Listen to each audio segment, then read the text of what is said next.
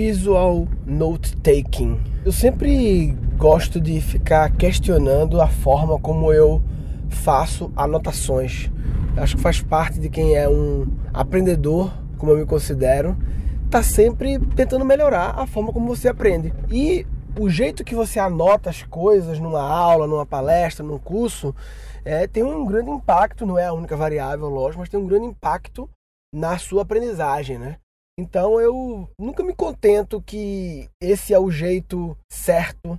Na verdade, eu, eu me contento que eu estou bem, mas não estou satisfeito, né? Uma coisa que eu aprendi também, abrindo parênteses, é uma frase que o Goff fala muito, é sempre contente, mas nunca satisfeito, né? Porque eu tenho ten... Isso merece outro podcast, mas eu tenho a tendência a ser sempre descontente e nunca satisfeito. Ou seja, a fome de, de querer mais e de, de ficar melhor, de aprender mais é tão grande que eu esqueço muitas vezes de agradecer e celebrar o que eu já conquistei o, o que eu já tenho, né? Então, por isso que essa frase é interessante. Sempre contente, ou seja, tem que estar contente com as conquistas.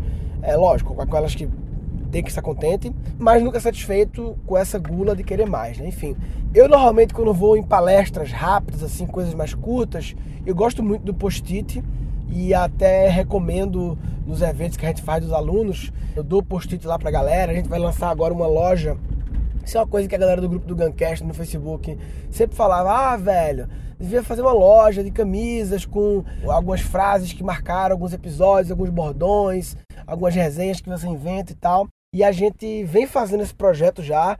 A Camila vem liderando esse projeto há uns dois meses, junto com o pessoal da River Style.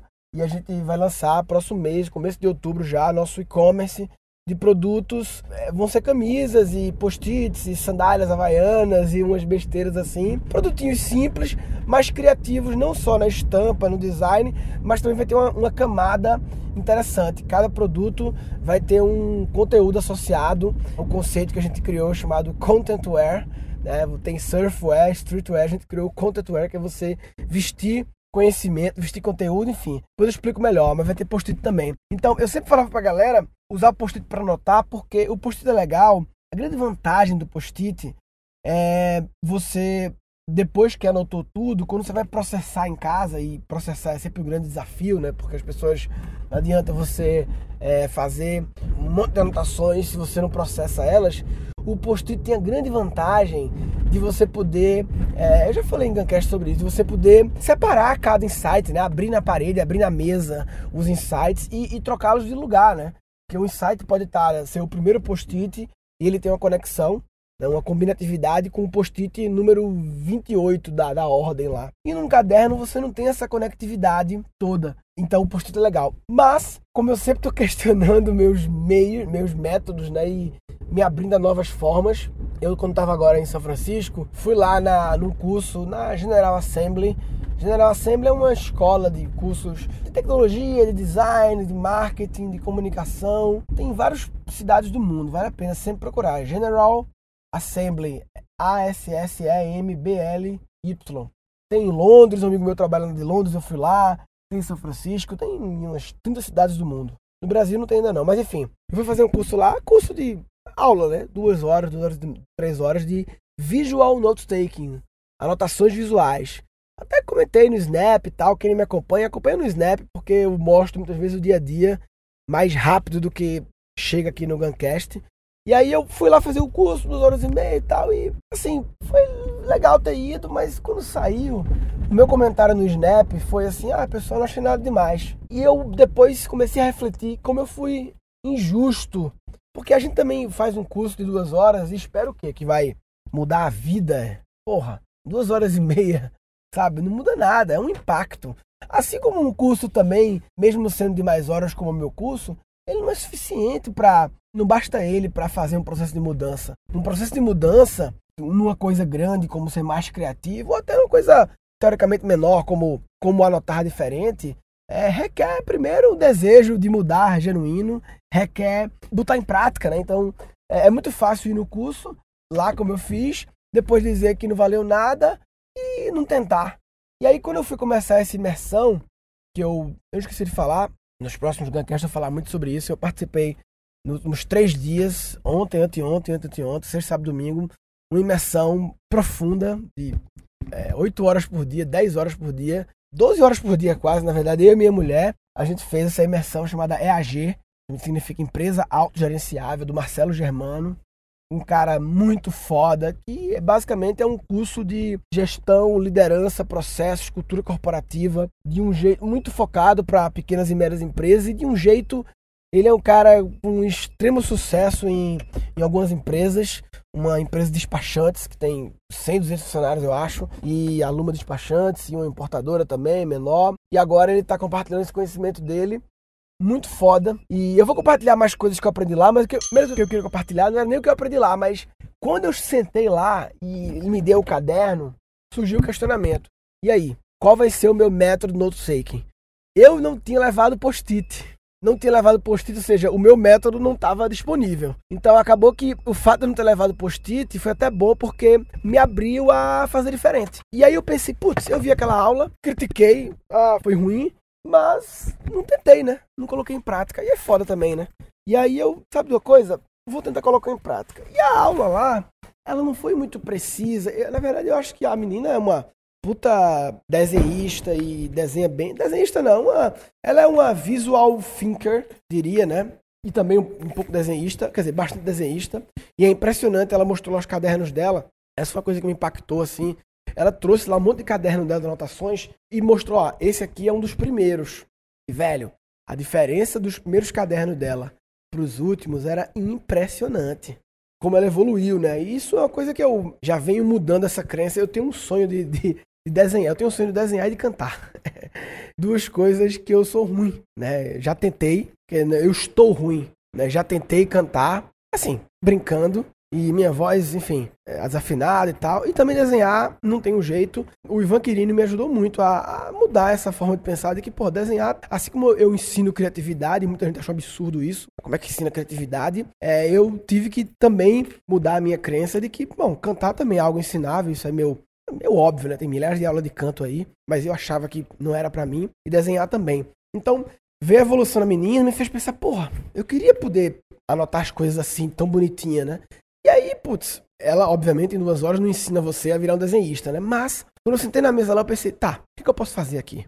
O que, que eu posso fazer de diferente do jeito que eu sempre anotei em cadernos e que nunca. A gente faz algumas coisas há muito tempo de um jeito e acha que esse é o jeito porque eu sempre fiz assim e não para pra pensar que esse jeito nunca te trouxe grandes resultados, assim. Ou te trouxe resultados e você acha que isso. Você está contente com esses resultados e eu quero mais. Então eu pensei, pô, não vou anotar como eu sempre anoto. Como eu sempre anoto nos últimos cursos que eu fiz, tá? Começa a escrever nas páginas e começa a botar um hífenzinho e escreve e troca de página, enfim. Então, vamos lá, vou dar uma de Visual Note Taker. E aí eu comecei a fazer. Ah, eu até postei no meu Snap agora, acho que não sei se vai dar tempo de ver quem tá ouvindo esse Guncast agora, por isso que acho que é legal, vale a pena me seguir no Snap, porque eu mostro real time, eu fotografei algumas páginas, eu comecei a fazer um exercício idiota. O primeiro passo é tentar variar fonte. Primeiro, não ter pirangagem. Pirangagem, nordestino sabe o que, é. É economia de página, né? Muitas vezes a gente quer, numa única página, anotar o máximo possível, fica aquela página poluída, misturando assuntos. Então eu pensei, não, velho, se eu ouvir uma frase, uma única que eu gostei pra caralho, eu posso ocupar a página inteira só com essa frase. Se eu ouvir uma metáfora, uma analogia que me, me, me tocou profundamente, não preciso anotar. Então, essa é a primeira sacada. Se eu ouço uma frase, eu não preciso anotar ela como uma frase. Eu posso pegar e, numa linha, eu posso ocupar uma página inteira com essa frase e me propor fazer fontes novas. Tentar cada frase ocupar uma página inteira e tentar fazer fontes pequenas, fontes. Isso é uma coisa que ele, ela deu na aula e que ela não foi clara em relação. Ela, ela não é uma boa explicadora, professora. Ela não foi clara de como usar isso e tal, mas eu consegui captar a mensagem depois de um tempo, então eu comecei a brincar disso. E é uma brincadeira de criatividade, né? Como fazer a fonte diferente. Ela vai ser mais grossa, mais fina, mais alta, mais gorda, mais não sei o que. Comecei a brincar com as fontes. Bem pequenininho, bem grandão, bem não sei o que, bem louco, bem riscado, bem... Então eu comecei a brincar isso e a cada página ficava um pouco diferente. Outra coisa que eu fiz, sempre que ele contava uma história ou uma analogia, histórias e analogias são muito poderosas para fixação, em vez de escrever a analogia, eu tentava desenhar a analogia do jeito que eu sei, né? A analogia da, uma montanha, que o rio, não sei o que, blá blá blá. desenhei a porra da montanha, fiz um rio trash, puxei uma setinha ou outra para botar uma palavra só pra me ajudar a entender a porra do desenho, mas sem ser tão racional de simplesmente escrever a analogia, entendeu? Muitas vezes uma imagem vale mais.